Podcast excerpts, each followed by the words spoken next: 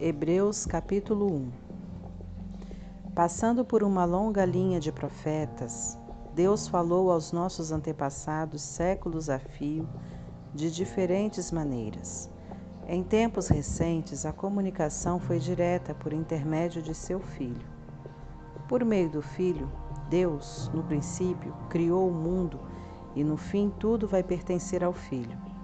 O Filho reflete perfeitamente que Deus é e está selado com a natureza de Deus.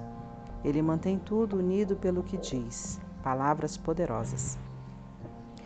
Depois de ter consumado o sacrifício pelos pecados, o Filho tomou seu lugar de honra nos altos céus, ao lado de Deus, sendo maior em posição e domínio que qualquer anjo. Alguma vez Deus disse a algum anjo: Você é meu filho, hoje me alegro em você? Ou Eu sou seu pai, ele é meu filho? Quando ele apresenta seu filho com todas as honras ao mundo, ele diz: Todos os anjos devem adorá-lo. Mas com respeito aos anjos, diz: Os mensageiros são vento, os servos são línguas de fogo. Mas ao filho diz: Tu és Deus e estás no trono definitivamente. Teu governo tudo corrige. Tens prazer quando as coisas andam bem e repudias quando tudo está errado. É por isso que Deus, teu Deus, derramou óleo aromático sobre tua cabeça, fazendo-te rei muito acima dos teus queridos companheiros. E mais uma vez ao filho: Tu, Senhor, deste início a tudo, estabelecestes os fundamentos da terra, depois modelaste as estrelas no céu. Terra e céu se desfarão, mas tu jamais. Eles se gastam como roupa velha, tu irás dobrá-los como um manto usado e então os guardarás mas serás sempre o mesmo, ano após ano. Nunca irás definhar, nunca irás desvanecer. E alguma vez ele disse algo parecido a algum anjo? Assente-se aqui ao meu lado direito, até que eu faça dos seus inimigos um descanso para os pés? Não é óbvio que todos os anjos são enviados para ajudar os que foram designados para receber a salvação?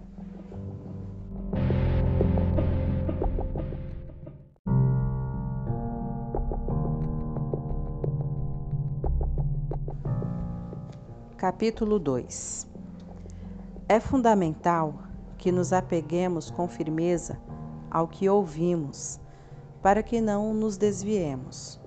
Se a antiga mensagem entregue pelos anjos era válida e ninguém podia desprezá-la, acham que podemos nos arriscar a desprezar a última, esta magnífica salvação? Antes de tudo, ela foi entregue pelo Senhor em pessoa depois cuidadosamente transmitida a nós pelos que dele a ouviram. Durante todo este tempo, Deus a estava confirmando com os dons do Espírito Santo, todos os sinais e milagres conforme decisão divina.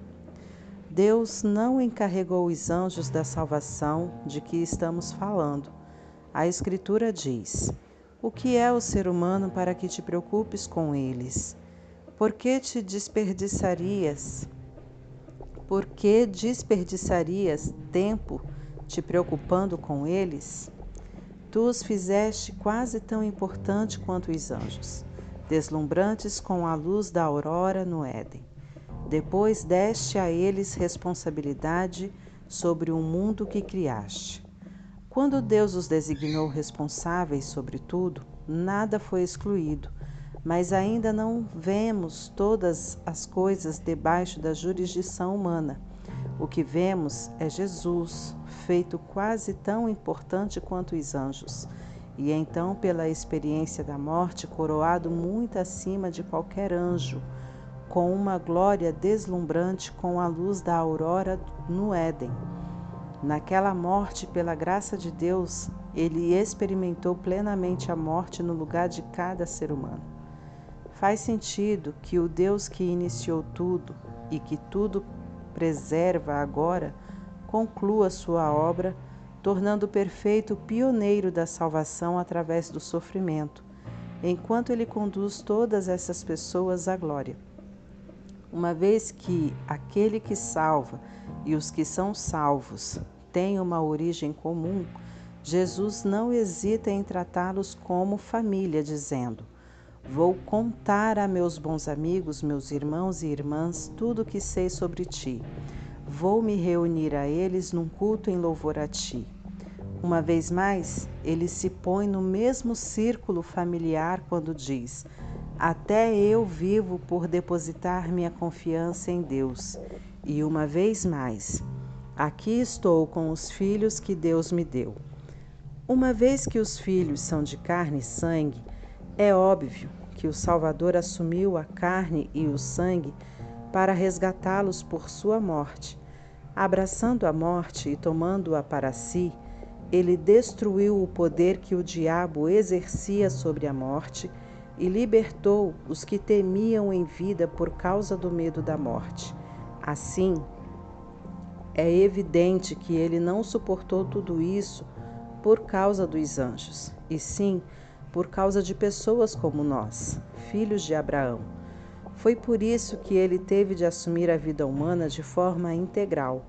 Então, quando se apresentou diante de Deus como sacerdote principal para retirar os pecados da humanidade, ele já havia experimentado toda a dor e havia passado em todos os testes e agora tinha condições de ajudar no que fosse necessário.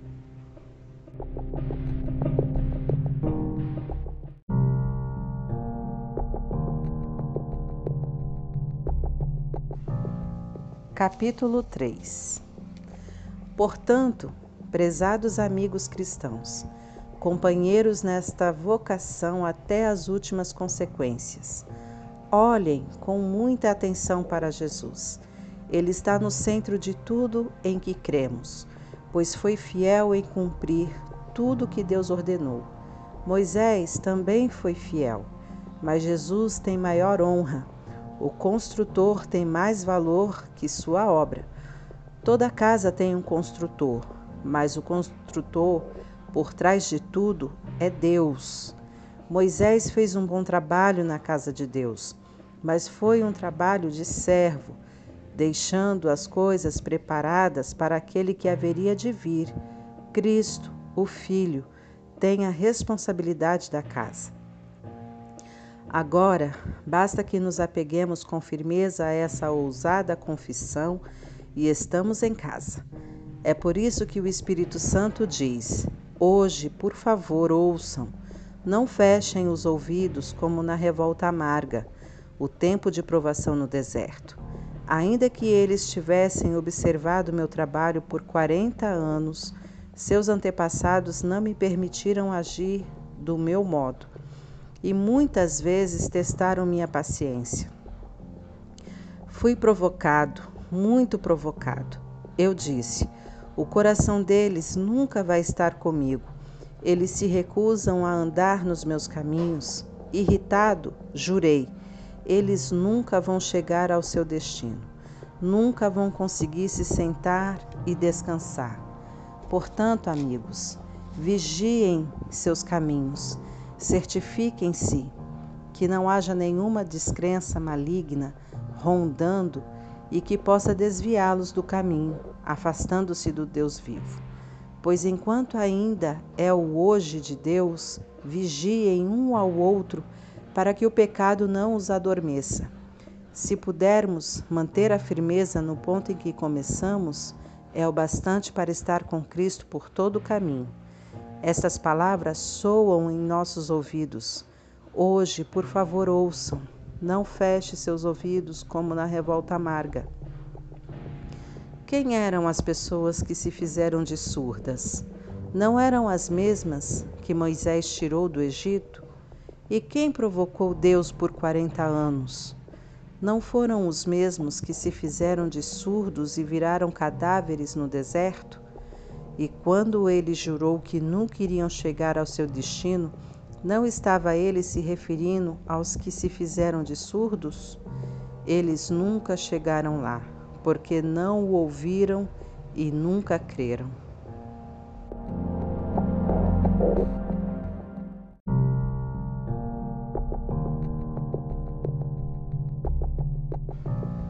Capítulo 4 Enquanto a promessa de descansar nele nos impulsiona para o alvo de Deus, cuidemos para não sermos desqualificados. Recebemos as mesmas promessas que o povo do deserto.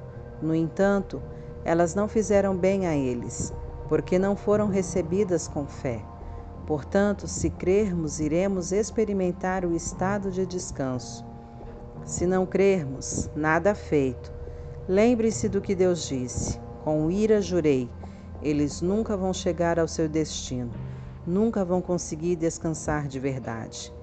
Deus fez essa promessa, embora tivesse cumprido a parte dele antes da fundação do mundo. Em algum lugar está escrito: Deus descansou no sétimo dia, tendo completado sua obra. Mas outro texto diz: eles nunca vão conseguir descansar de verdade. Portanto, essa promessa ainda não foi cumprida. Os antigos não chegaram ao lugar de descanso porque foram desobedientes. Deus continua renovando a promessa e estabelecendo a data de hoje, como fez no Salmo de Davi, séculos depois do convite original. Hoje, por favor, ouçam não feche os ouvidos. Essa promessa ainda é válida. Ela não foi cancelada no tempo de Josué. Do contrário, Deus não continuaria renovando a promessa para hoje. A promessa de chegada e descanso para o povo de Deus ainda está de pé. Deus mesmo está neste descanso, e no fim da jornada descansaremos com Ele. Portanto, permaneçamos firmes e chegaremos ao local ao local de descanso. Se não houver desobediência, não haverá desvio. Tudo o que Deus diz é sério. O que ele diz acontece. Sua poderosa palavra é aguda como bisturi e capaz de cortar tudo, seja dúvida, seja desculpa, mantendo-nos abertos para ouvir e obedecer. Nada nem ninguém está fora do alcance da palavra de Deus. Não se pode fugir dela, não há como. Agora que já sabemos o que temos, Jesus, esse grande sacerdote principal, com acesso imediato a Deus, não podemos perdê-lo jamais. Não temos um sacerdote que não conhece nossa realidade. Ele experimentou fraqueza e provações e experimentou tudo, menos o pecado. Portanto, vamos andar direito e receber o que Ele tem para nos dar. Recebam a misericórdia, aceitem a ajuda.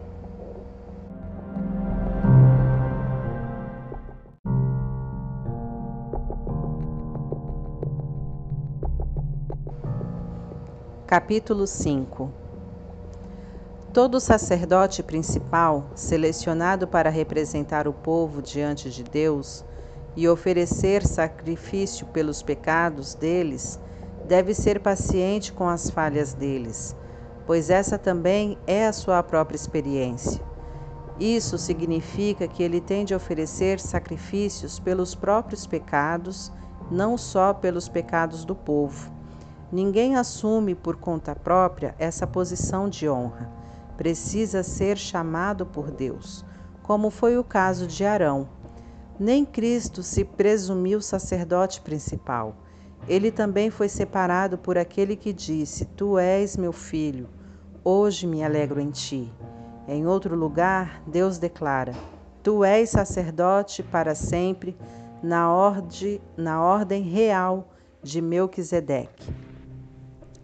Enquanto viveu na terra, antecipando a morte, Jesus clamou de dor e lamentou de tristeza enquanto apresentava suas orações sacerdotais a Deus. Ainda que fosse o Filho de Deus, ele aprendeu uma obediência confiante pelo que sofreu, assim como nós. Então, tendo chegado ao apogeu da maturidade declarado por Deus sacerdote principal na ordem de Melquisedeque, ele se tornou a fonte da salvação eterna para todos os que obedecem a Ele confiadamente. Tenho muito a dizer sobre este assunto, mas é difícil argumentar com vocês, pois se apegaram ao mau hábito de não ouvir. Vocês já deveriam ser mestres, mas percebo que ainda precisam de alguém que se sente com vocês e ensine de novo os princípios elementares acerca de Deus, desde o início.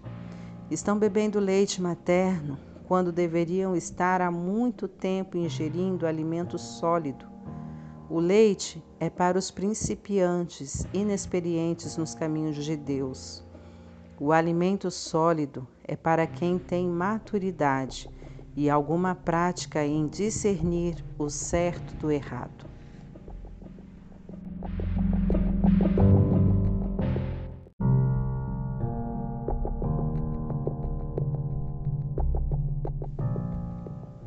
Capítulo 6 Portanto, vamos abandonar os rabiscos da pré-escola e passar para as grandes obras de arte que retratam Cristo.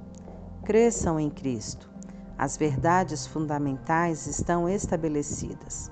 Virar as costas para a salvação da autoajuda e se voltar para Deus com toda a confiança. Instruções batismais, imposição de mãos, ressurreição dos mortos, castigo eterno. Se Deus nos ajudar, permaneceremos fiéis a tudo isso. Mas isso não é tudo. Continuemos. Os que já viram a luz, provaram o sabor dos céus, foram parte da obra do Espírito Santo, experimentaram pessoalmente a absoluta bondade da palavra de Deus e os poderes que se manifestaram em nós, e ainda assim, com desprezo, viraram as costas para tudo isso e levaram e lavaram as mãos. Bem, eles não podem começar tudo de novo como se nada tivesse acontecido. É impossível, porque crucificaram Jesus outra vez. Eles o repudiaram em público. A terra resseca, a terra ressecada que recebe a chuva, produz uma colheita farta, pois o lavrador que a cultiva tem a aprovação de Deus.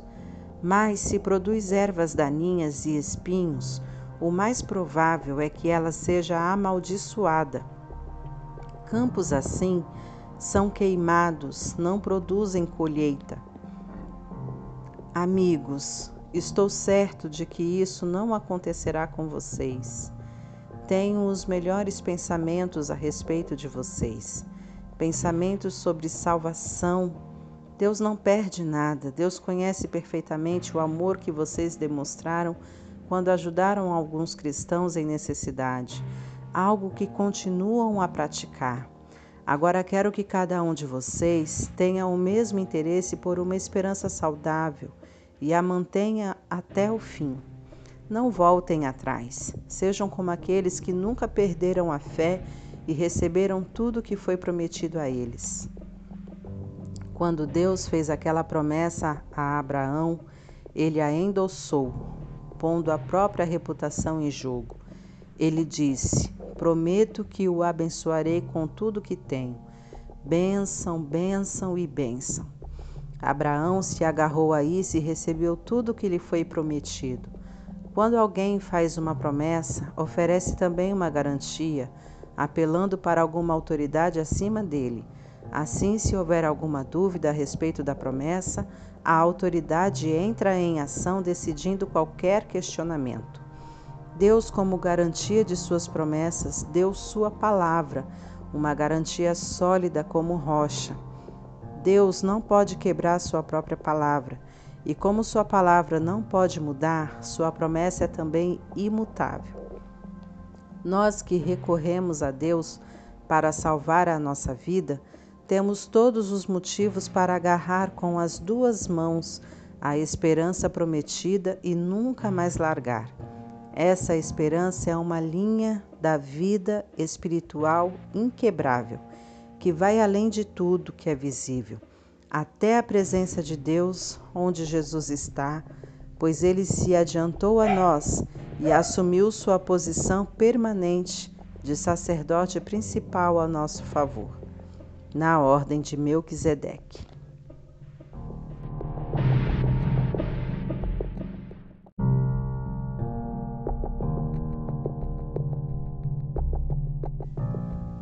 Capítulo 7 Melquisedeque era rei de Salém e sacerdote do Deus Altíssimo. Ele se encontrou com Abraão, que voltava de derrotar alguns reis, e o abençoou. Abraão, por sua vez, entregou a ele a décima parte do espólio de guerra. O nome Melquisedeque significa rei de justiça, e Salém significa paz. Portanto, ele é também o Rei da Paz. Melquisedeque é mencionado na história sem registro de laços familiares, sem indícios de que teve início ou fim. Nesse sentido, ele é como o Filho de Deus, uma presença sacerdotal grandiosa dominando todo o cenário. Podemos deduzir que Melquisedeque era alguém muito importante pelo fato de nosso pai Abraão ter dado a ele o dízimo dos despojos. Os sacerdotes, descendentes de Levi, são autorizados a recolher o dízimo do povo, ainda que sejam mais ou menos iguais, sacerdotes e povo tendo um pai em comum, Abraão. Mas esse homem, um estrangeiro, recebeu dízimos de Abraão e abençoou aquele que havia recebido as promessas de Deus. Em atos de bênção, o menor é abençoado pelo maior. Vejamos o caso por outro ângulo. Entregamos nosso dízimo a sacerdotes que morrem, mas Abraão deu o dízimo a um sacerdote que, de acordo com as Escrituras, vive. Vocês podem até argumentar que, sendo Levi descendente de Abraão e tendo Abraão dado o dízimo a Melquisedeque, quando damos os dízimos à tribo sacerdotal de Levi, eles terminam em Melquisedeque. Se o sacerdócio de Levi e Arão que deu a estrutura para a entrega da lei, pudesse tornar as pessoas perfeitas, não haveria necessidade de um novo sacerdócio, como o de Melquisedeque. Mas, como esse sacerdócio não conseguiu cumprir seu objetivo, houve uma mudança de sacerdócio. Com ele veio uma nova lei que instituía mudanças radicais. Não há meio de entender essas mudanças nos termos do antigo sacerdócio levítico. É por esse motivo que não há nada na árvore genealógica de Jesus que possa conectá-lo à linhagem sacerdotal de Levi. Mas o episódio de Melquisedeque traz uma analogia perfeita Jesus, sacerdote como Melquisedeque, não por ascendência genealógica, mas pela absoluta força da vida ressurreta. Ele também vive, é sacerdote para sempre na ordem real de Melquisedeque. Os antigos procedimentos, um sistema de mandamentos que nunca funcionou como deveria, foram deixados de lado a lei não conduziu ninguém à maturidade. Assim, um caminho que funciona. Jesus, que nos leva diretamente à presença de Deus, foi posto em seu lugar. O sacerdócio de Arão perpetuou-se automaticamente de pai para filho, sem confirmação explícita de Deus. Mas Deus interferiu e instituiu esse novo sacerdócio, que é permanente, e adicionou uma promessa. Deus deu sua palavra, ele não voltará atrás. Tu és o sacerdote permanente. Isso faz de Jesus a garantia de um caminho muito melhor para chegarmos a Deus. um sistema que realmente funciona, uma nova aliança. Antigamente havia uma multidão de sacerdotes, pois eles morriam e tinham de ser substituídos. Mas o sacerdócio de Jesus é permanente. Ele está em seu posto agora e estará até a eternidade para salvar todos os que se dirigem a Deus por meio dele, e o tempo todo trabalha para defendê-los. Portanto, agora temos um sacerdote principal que se adapta perfeitamente às nossas necessidades, totalmente santo, sem o comprometimento do pecado e com autoridade que se estende até a presença de Deus nos céus. Diferentemente dos outros principais sacerdotes, ele não precisa oferecer sacrifícios diários pelos próprios pecados antes de nos atender. Ele mesmo se ofereceu como sacrifício e esse sacrifício é definitivo. A lei indicava como sacerdotes principais homens que não conseguiam cumprir seu ofício com perfeição. Mas a ordem que resultou da intervenção de Deus designou o Filho que é absoluta e eternamente perfeito.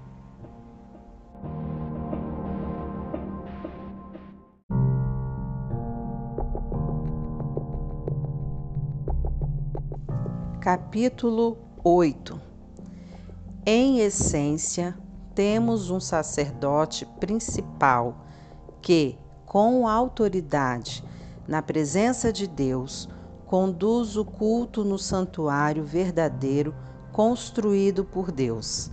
A tarefa do sacerdote principal é oferecer dádivas e sacrifícios.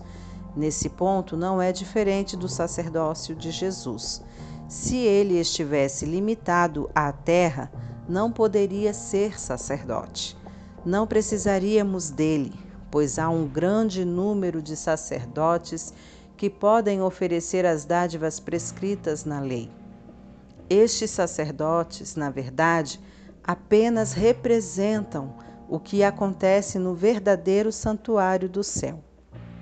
Moisés teve um vislumbre dele na época em que estava para edificar o santuário do tabernáculo. Foi quando Deus disse: Siga exatamente o que você viu na montanha. Mas a obra sacerdotal de Jesus ultrapassa em muito a dos outros sacerdotes, pois ele faz parte de uma aliança muito superior. Se a primeira aliança tivesse funcionado, a segunda não seria necessária, mas sabemos que a antiga aliança deixou a desejar, pois Deus disse: Levantem a cabeça, está chegando o dia em que vou estabelecer uma nova aliança com Israel e Judá. Vou deixar de lado a antiga aliança que estabeleci com os antepassados deles, quando os conduzi pela mão na saída do Egito.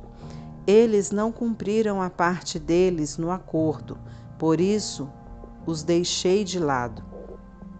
Mas a nova aliança que estou fazendo com Israel não será escrita no papel, não será esculpida em pedra.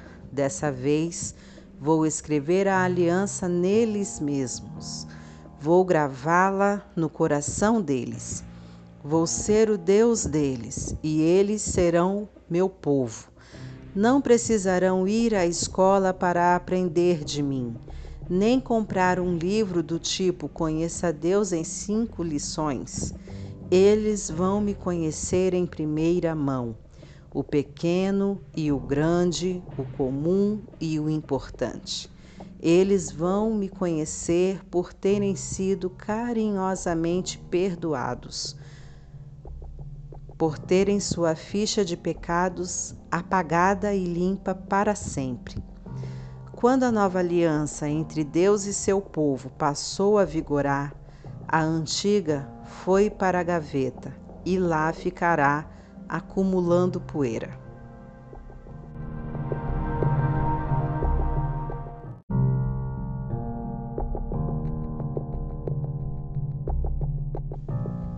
Capítulo 9 A primeira aliança continha orientações para o culto e contava com um lugar designado especialmente para realizá-lo. Uma grande tenda exterior foi montada. Ela abrigava o candelabro, a mesa e o pão da presença. Esse local era conhecido como Lugar Santo. Uma cortina foi estendida e atrás dela montaram uma tenda menor, o Lugar Santíssimo. Ali foram postos o altar de incenso feito de ouro e a arca da aliança, que era coberta de ouro e guardava uma urna de ouro com maná, o cajado de Arão que floresceu, as tábuas da aliança e o propiciatório sob a sombra das asas do anjo. Mas não temos tempo para comentar isso agora. Depois que tudo estava em seu lugar, os sacerdotes cuidavam das suas tarefas na tenda maior, mas apenas o sacerdote principal entrava na tenda interior, a menor, e isso uma vez por ano, para oferecer um sacrifício de sangue pelos próprios pecados e pelos pecados acumulados do povo. Essa foi a maneira utilizada pelo Espírito Santo para mostrar por meio de uma parábola visual que enquanto a tenda maior existisse, o povo não poderia andar com Deus lado a lado. Nesse sistema, as oferendas e os sacrifícios não podem, de fato, chegar ao âmago da questão, não podem acalmar a consciência das pessoas, pois estão limitadas a questões de ritual e comportamento. Trata-se essencialmente de um arranjo temporário até que uma revisão completa pudesse ser feita. Mas, quando o Messias, o sacerdote principal dos assuntos superiores da nova aliança, entrou em cena, ele ignorou o antigo tabernáculo e seus utensílios neste mundo criado e se dirigiu diretamente ao tabernáculo dos céus, o verdadeiro lugar santo.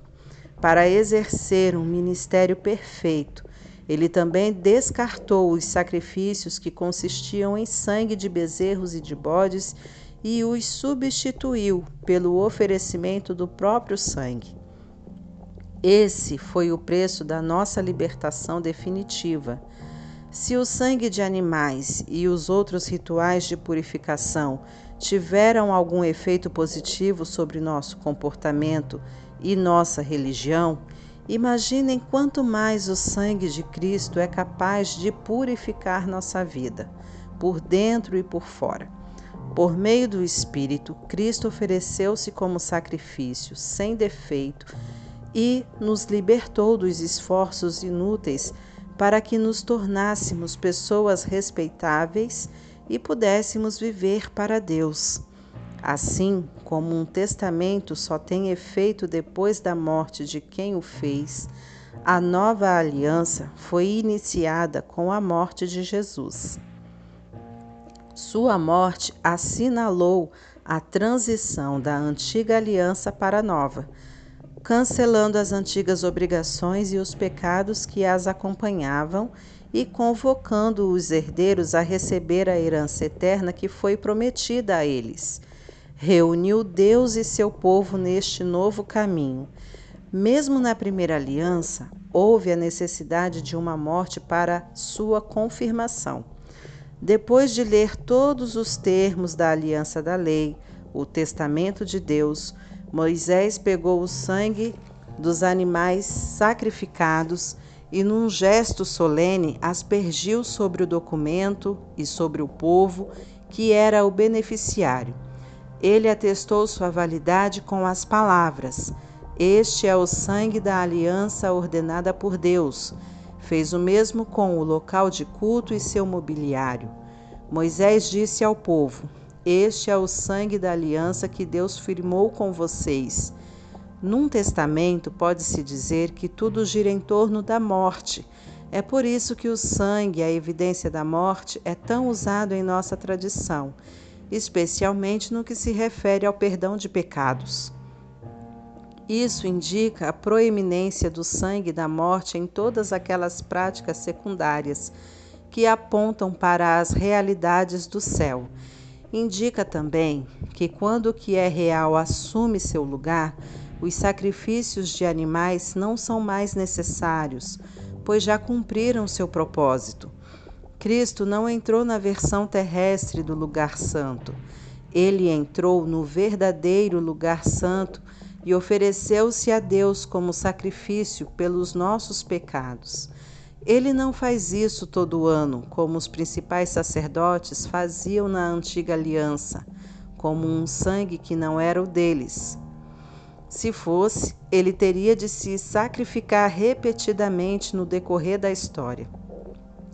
Em vez disso, ele se sacrificou de uma vez por todas, assumindo todos os outros sacrifícios no seu sacrifício, a solução final para o pecado. Todo mundo tem de morrer uma vez e depois encarar as consequências de sua vida. A morte de Cristo também foi um acontecimento único, mas foi um sacrifício que levou nossos pecados para sempre.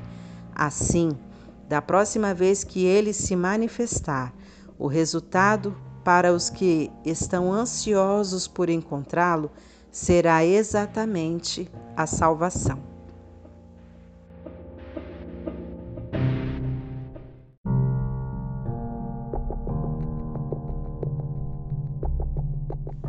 Capítulo 10 A antiga aliança era apenas um vislumbre das boas coisas da nova aliança. Uma vez que a antiga aliança da lei não era completa em si mesma, ela não poderia aperfeiçoar os que participavam dela. Não importa quantos sacrifícios oferecessem ano após ano, jamais conseguiriam uma solução definitiva.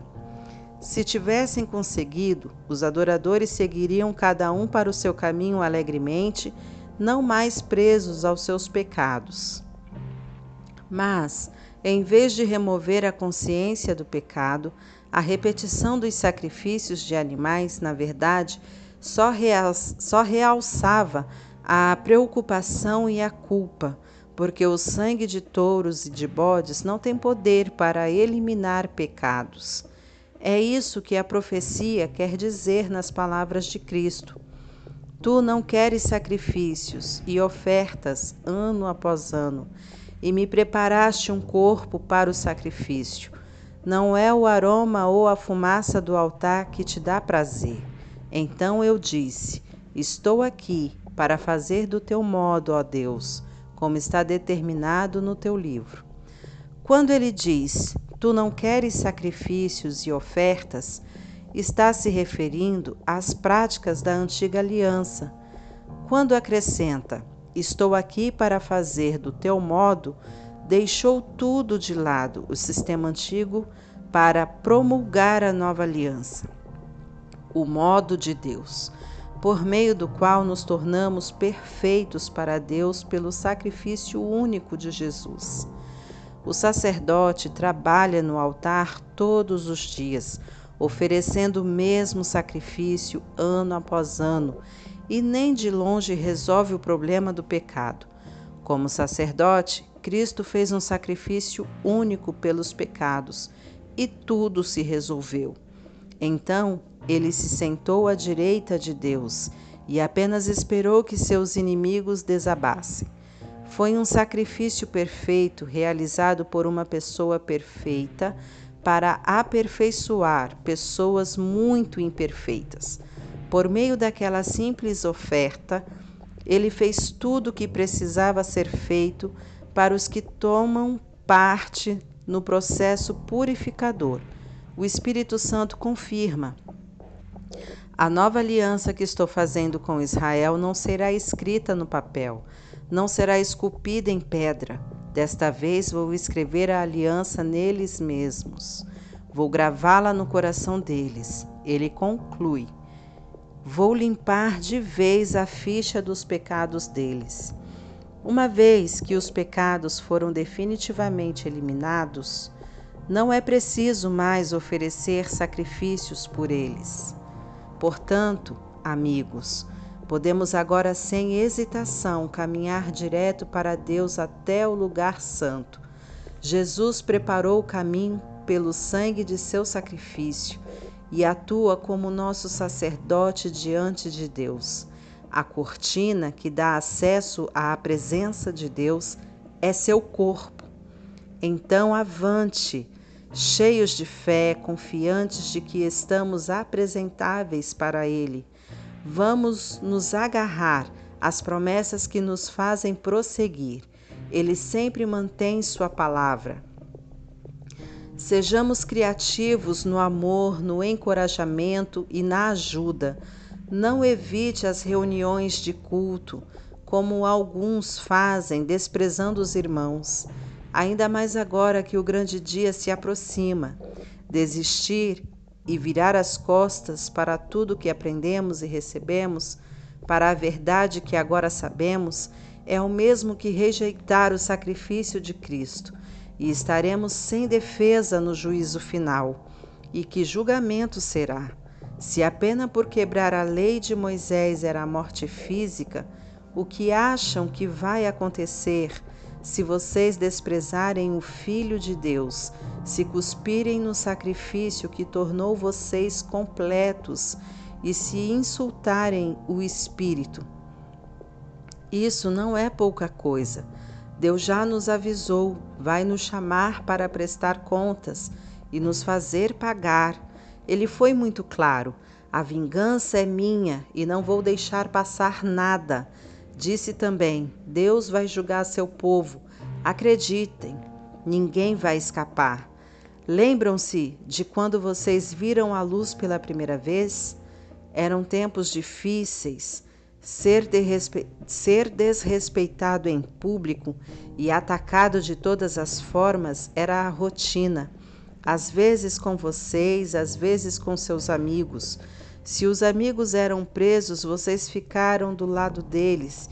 Se os inimigos atacavam e tomaram seus bens, vocês os deixavam ir com um sorriso, sabendo que eles não poderiam tocar no verdadeiro tesouro de vocês.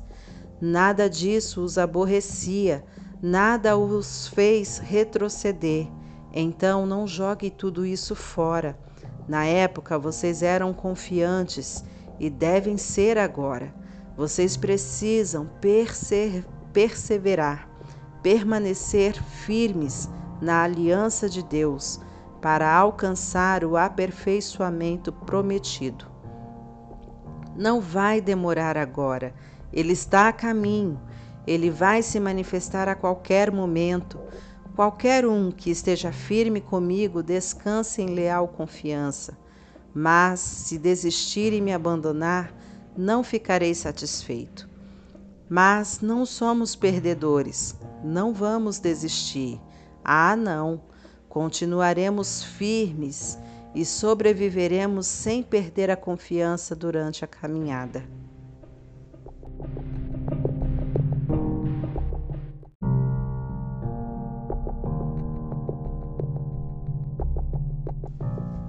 Capítulo 11 O fato essencial da existência é que esta confiança em Deus, esta fé, é o alicerce sólido que sustenta qualquer coisa que faça a vida digna de ser vivida.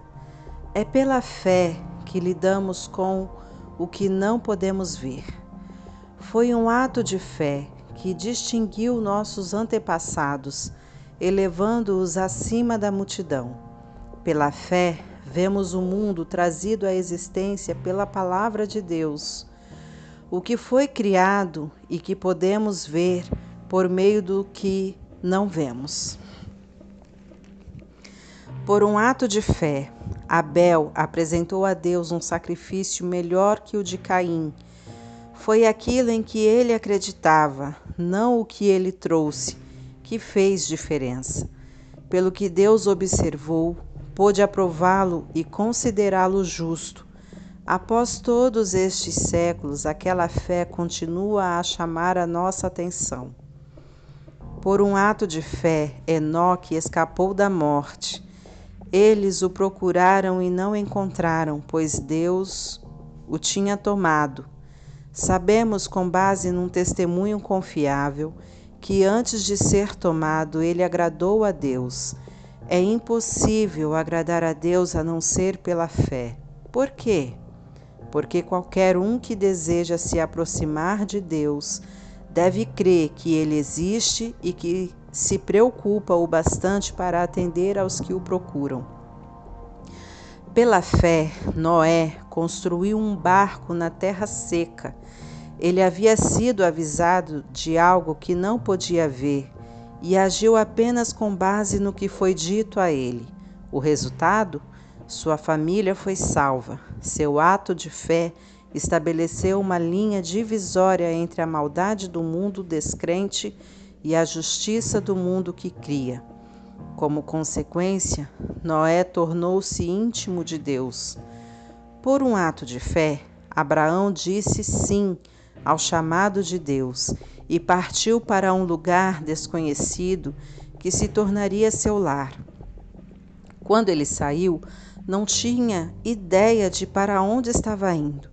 Por um ato de fé, foi residir no país que, de acordo com a promessa, seria dele Viveu ali como estrangeiro e morava em tendas. Isaac e Jacó fizeram o mesmo, vivendo pela mesma promessa.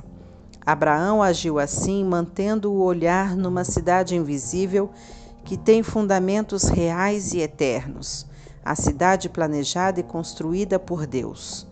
Pela fé, a estéril Sara conseguiu engravidar mesmo tendo mesmo sendo já bem idosa, porque ela creu que a pessoa que fez a promessa iria cumpri-la. Foi assim que de um homem idoso e sem vigor nasceram milhões de pessoas. Cada uma dessas pessoas de fé morreu sem ver o cumprimento da promessa, mas ainda crendo. Como conseguiram? Eles viram e saudaram de longe, aceitando o fato de que eram passageiros neste mundo. Quem vive assim sabe que está procurando seu verdadeiro lar. Se estivessem com saudade do antigo país, poderiam ter voltado quando quisessem, mas buscavam um país muito melhor que o antigo. Buscavam o país celestial. É fácil entender porque Deus é tão orgulhoso dessas pessoas e porque há uma cidade à espera delas. Pela fé, Abraão, na hora da prova, ofereceu Isaque de volta para Deus. Agindo com fé, ele estava disposto a devolver o filho prometido, seu único filho, assim como se havia mostrado feliz em recebê-lo e isso depois de Deus ter dito a ele: Seus descendentes virão de Isaque. Abraão raciocinou que Deus, se quisesse, poderia ressuscitar o morto. Em certo sentido, foi o que aconteceu quando ele pôde retirar Isaque vivo do altar.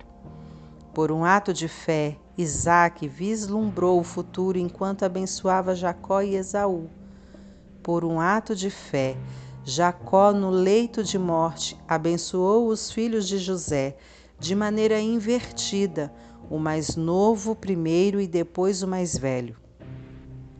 Abençoando-os com a bênção de Deus, não com a sua, enquanto fazia uma reverência apoiado em seu cajado. Por um ato de fé, José, na hora da morte, profetizou o êxodo de Israel e deixou instruções quanto ao próprio sepultamento. Por um ato de fé, os pais de Moisés, após seu nascimento, o esconderam por três meses. Eles perceberam a beleza do bebê e desafiaram o decreto real. Pela fé, Moisés, já adulto, recusou os privilégios da casa real egípcia, preferiu a vida dura com o povo de Deus em vez de se entregar à vida fácil de pecados com os opressores. Ele preferiu o sofrimento no arraial do Messias à riqueza dos egípcios, porque enxergava adiante, antecipando a recompensa. Por um ato de fé, ele virou as costas para o Egito sem ligar para a fúria do rei. Ele tinha o olhar naquele que ninguém pode ver e continuou firme por um ato de fé, celebrou a Páscoa e aspergiu o sangue da Páscoa em cada casa, para que o destruidor dos primogênitos não tocasse em ninguém. Por um ato de fé, Israel atravessou o Mar Vermelho em terra seca. Os egípcios tentaram fazer o mesmo e se afogaram. Por um ato de fé, os israelitas marcharam ao redor das muralhas de Jericó durante sete dias e as muralhas caíram. Por um ato de fé, Raabe, a prostituta de Jericó, acolheu os espiões e escapou da destruição que veio sobre os que se recusaram a confiar em Deus. Poderia prosseguir, mas não há tempo. Ainda há muitos outros: Gideão, Baraque, Sansão, Jefité, Davi, Samuel, os profetas, por seus atos de fé, eles venceram reinos, fizeram obras de justiça, viram promessas cumpridas, foram protegidos de leões, incêndios e ameaças de morte, transformaram a desvantagem em vantagem, venceram batalhas, afugentaram exércitos invasores, mulheres receberam seus queridos de volta dos mortos. Foram eles que, sob tortura, se recusaram a desistir e ser libertados, preferindo algo melhor, a ressurreição. Outros enfrentaram abusos, açoites e, sim, algemas e prisões. Temos informações de alguns que foram apedrejados, cerrados ao meio, assassinados a sangue frio Histórias de homens vagando pela terra em peles de animais, sem teto, sem amigos, sem força. O mundo não os mereceu, vivendo como podiam nas periferias cruéis do mundo. Entretanto, nenhum destes exemplos de vida de fé puseram a mão na recompensa prometida. Deus tem um plano melhor para nós, que nossa fé se junte a deles para formar um todo completo, como se a vida de fé que eles tiveram não fosse completa sem a nossa.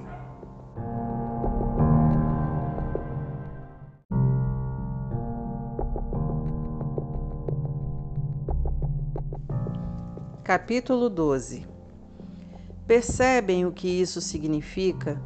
Todos esses pioneiros iluminando o caminho, todos estes veteranos nos encorajando? Significa que o melhor a fazer é continuar. Livres dos acessórios inúteis, comecem a correr e nunca desistam. Nada de gordura espiritual extra, nada de pecados parasitas. Mantenham os olhos em Jesus que começou e terminou a corrida de que participamos. Observem como ele fez, porque ele jamais perdeu o alvo de vista. Aquele fim jubiloso com Deus, ele foi capaz de vencer tudo pelo caminho, a cruz, a vergonha, tudo mesmo. Agora está lá, num lugar de honra ao lado de Deus. Quando se sentirem cansados no caminho da fé, lembre-se da história dele, da longa lista de hostilidade que ele enfrentou. Será como uma injeção de adrenalina na alma, Nessa luta incessante contra o pecado, outros sofreram muito mais que vocês, sem falar no que Jesus enfrentou. Todo aquele derramamento de sangue. Portanto, nada de autocomiseração, ou vocês já se esqueceram de que os bons pais tratam bem os filhos e que Deus trata vocês como filhos dele? Meus filhos queridos, Não desprezem a disciplina de Deus, também não sejam esmagados por ela. Ele disciplina o filho que ama, o filho que ele abraça, ele também corrige. Deus está educando vocês, é por isso que vocês nunca devem desistir. Ele está tratando vocês como filhos queridos. Essa provação que vocês estão enfrentando não é um castigo, é um treinamento, a experiência normal dos filhos. Só pais irresponsáveis deixam filhos por conta própria.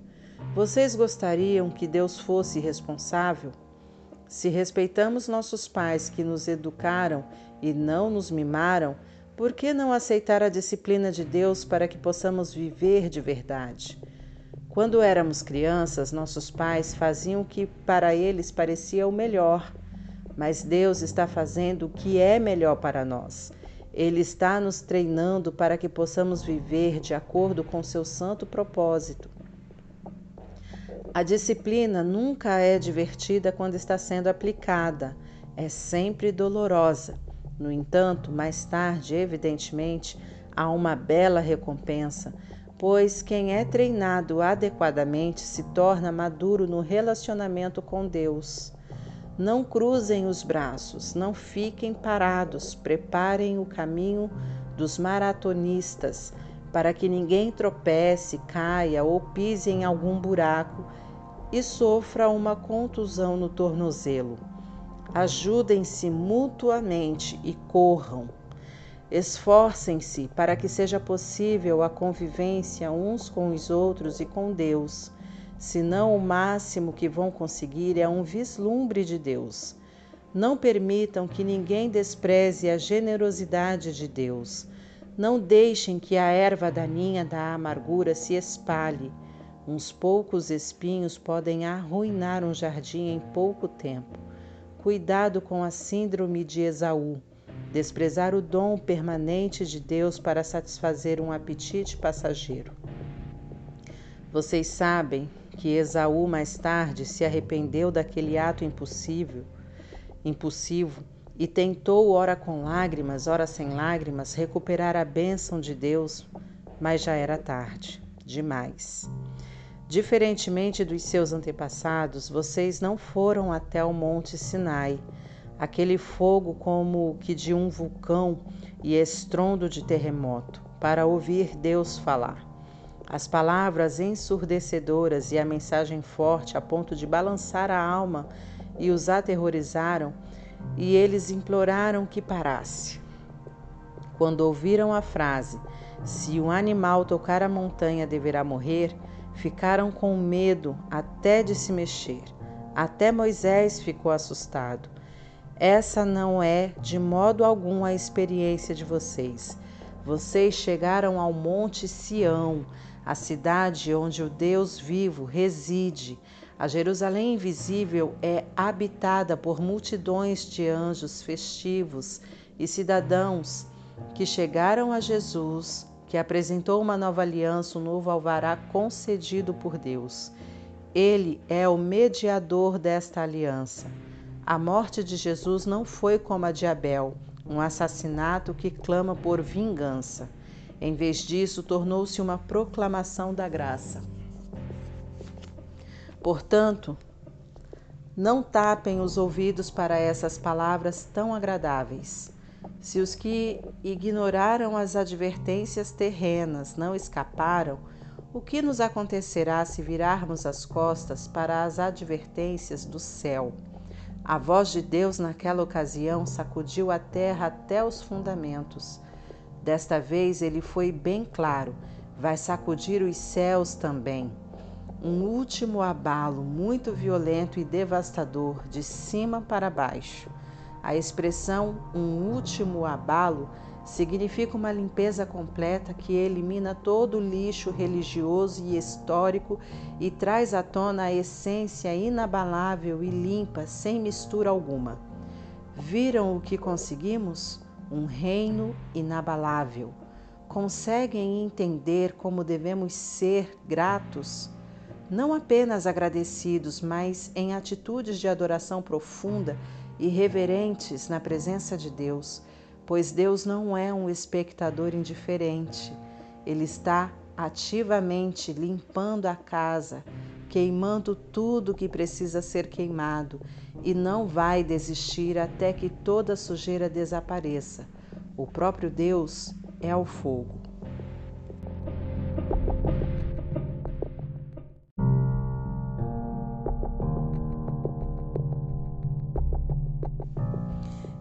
Capítulo 13 Estejam bem uns com os outros, unidos pelo amor, sempre, sempre prontos para oferecer uma refeição ou uma pousada se alguém precisar, pois alguns receberam anjos em casa sem o saber. Tratem os prisioneiros como se estivessem presos com eles Cuidem das vítimas de abuso como se o que aconteceu com elas tivesse acontecido a vocês. Honrem o casamento e mantenham a pureza sexual entre marido e esposa.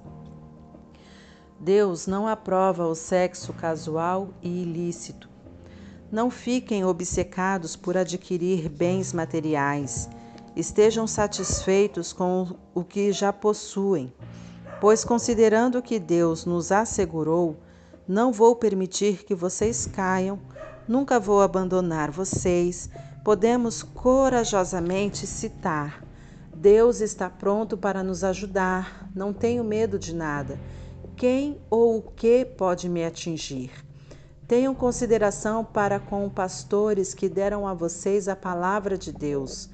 Observem como eles vivem, e permitam que a fidelidade deles ensinem vocês, bem como a verdade que eles defendem. Devemos ser persistentes, porque Jesus não muda. Ontem, hoje, amanhã, ele é sempre o mesmo. Não sejam enganados. Se especularem demais, podem acabar se afastando dele. A graça de Cristo é o único fundamento adequado à vida. Produtos com o nome de Cristo não fazem muito pelos que os compram. O altar de onde Deus nos envia o dom de si mesmo não se presta ao tipo de exploração praticada por gente desonesta. No antigo sistema, os animais eram mortos, depois os corpos eram retirados do acampamento. O sangue então era trazido para dentro do altar como sacrifício pelo pecado. Ocorreu o mesmo com Jesus. Ele foi crucificado fora das portas da cidade, e ali ele derramou o sangue do sacrifício, que foi trazido para o altar de Deus a fim de purificar seu povo.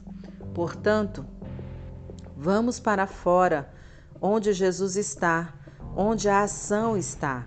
Não devemos pensar em privilégios, mas assumir nossa parte no sofrimento de Jesus.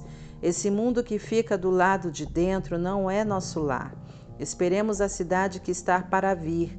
Vamos para o lado de fora com Jesus, não mais derramando o sangue de sacrifícios de animais, e sim os louvores dos nossos lábios a Deus em nome de Jesus. Não pensem que, por achar que tudo está resolvido, poderão se tornar preguiçosos e não fazer mais nada pelo bem comum. Não. Compartilhem o que têm com os outros. Deus tem prazer especial em atos de culto, um tipo diferente de sacrifício, que tem lugar na cozinha, no local de trabalho ou na rua. Sejam obedientes aos seus pastores, ouçam o conselho deles. Eles estão atentos à condição da vida de vocês e trabalham sob a estrita supervisão de Deus. Contribuam para que a liderança deles seja alegre, não penosa. Porque tornar as coisas mais difíceis? Orem por nós. Não temos dúvida quanto ao que fazemos ou por que fazemos, mas é um trabalho difícil e precisamos das suas orações. Tudo o que queremos é viver bem na presença de Deus. Orem para que possamos nos reunir em breve. Que Deus, que reúne todas as coisas e torna todas as coisas completas, que estabeleceu a marca permanente do sacrifício de Jesus, o sacrifício de sangue que selou a aliança eterna, que trouxe de volta Jesus, nosso grande pastor. levantado e vivo dentre os mortos, que agora reúna vocês e os presenteie com tudo de que precisam para agradá-lo. Que Deus faça de nós aquilo que dê mais prazer a Ele, por meio do sacrifício de Jesus, o Messias. Toda a glória seja dada a Jesus para sempre e eternamente. Amém, amém, amém. Amigos, por favor, levem muito a sério o que escrevi a vocês. Escrevi da maneira mais resumida que pude, portanto, há muita coisa que não falei. Vocês vão gostar de saber que Timóteo saiu da prisão. Se ele vier logo, vou com ele visitar vocês. Transmitam uma palavra de saudação aos seus pastores e a todas as congregações. Todos aqui na Itália enviam lembranças. A graça seja com cada um de vocês.